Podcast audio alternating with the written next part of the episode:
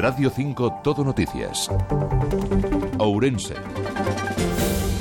Informativos de Radio Nacional de España. Bos días, resumimos agora en cinco minutos a actualidade de Ourense e comezamos por consultar coa Dirección Xeral de Tráfico como está a circulación nas estradas da provincia a esta hora. Patricia Arriaga, bos días. Bos días, buenos días. A esta hora tranquilidad en cuanto a retenciones tanto en la red viaria principal como en la secundaria de Ourense. Eso sí, precaución por obras de mejora en la A52 a la altura de Finca Fierro que obliga al cierre de un carril en ambas direcciones. En el resto de carreteras, circulación fluida y cómoda, pero especial atención en esta A52. Falamos agora do tempo, temos na cidade de Ourense 18 graus de temperatura e ceo con nubes e claros. Da previsión, infórmanos desde Meteo Galicia, Carlos Otero, bo día. Moi bo día, hoxe en Ourense quedamos nunha situación intermedia entre as altas e as baixas presións agardando a chegada dunha fronte pola noite. Así o día presentase con ceos pouco anulados ou despexados cun aumento da nubosidade pola tarde e que a chegada da fronte con chuvias que podrán ser puntualmente intensas. As temperaturas van en lixeiro ascenso con máximas que podrían chegar aos 30 graus e todo isto con ventos que soplarán de componentes sur frouxos. Isto todo dende Meteo Galicia, Consellería de Medio Ambiente, Territorio e Vivenda. Radio 5 Todo Noticias.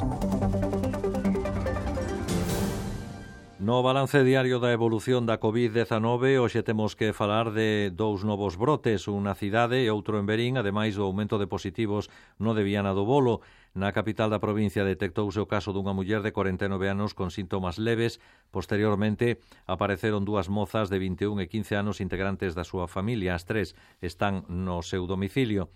En Berín, o seguimento dos contactos máis directos dunha muller permitiu localizar tres casos máis nun mesmo entorno familiar de dous homes de 67 e 37 anos e unha muller de 67. Todos eles están en illamento domiciliario. En Viana do Bolo, o número de positivos pasa de 6 a 13 e todos eles están confinados nas súas casas. O número de positivos activos na provincia de Ourense é de 131 e hai 4 persoas ingresadas no chugo, unha máis que onte.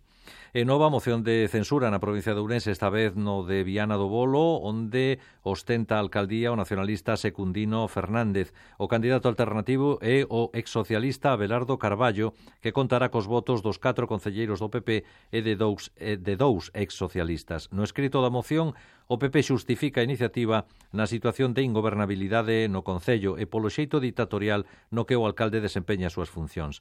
Secundino Fernández rexeita as acusacións e sinala ao PSOE por non ter querido chegar a un pacto de goberno. Querían que lles déramos a alcaldía a eles, e nos non aceptamos ese chantaxe, e, e, bueno, e posteriormente durante este ano pois eh, o único que fixeron foi boicotear absolutamente eh, todas as propostas. O secretario provincial do PSOE Ourensán, Rafa Villarino, di que o partido está moi doído por esta dobre traizón que atribúe a decisións persoais. A responsabilidade política é exclusivamente é deles, dos dous tránsfugas, dous tránsfugas que, que neste caso, pues, bueno, se amparan nun partido popular que lle dá os seus parabéns porque estamos falando dunha zona na que o Partido Popular pois está a piques de perder un deputado provincial. O que con toda a probabilidade será o novo alcalde de Viana do Bolo non é militante do PSOE, pero encabezou a lista do partido nas últimas eleccións municipais.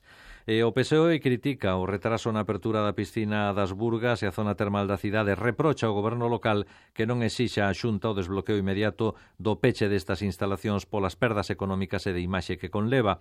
Para os socialistas este retraso contrasta coa rapidez coa que se abriron os centros privados de Outariz e o resto da provincia. Desde o Grupo de Goberno do Concello da Capital respondeu a edil responsable de termalismo, Flora Moure. Me gustaría poner de manifiesto el cinismo y la preocupante falta de información de la que hacen gala en el Partido Socialista de la ciudad.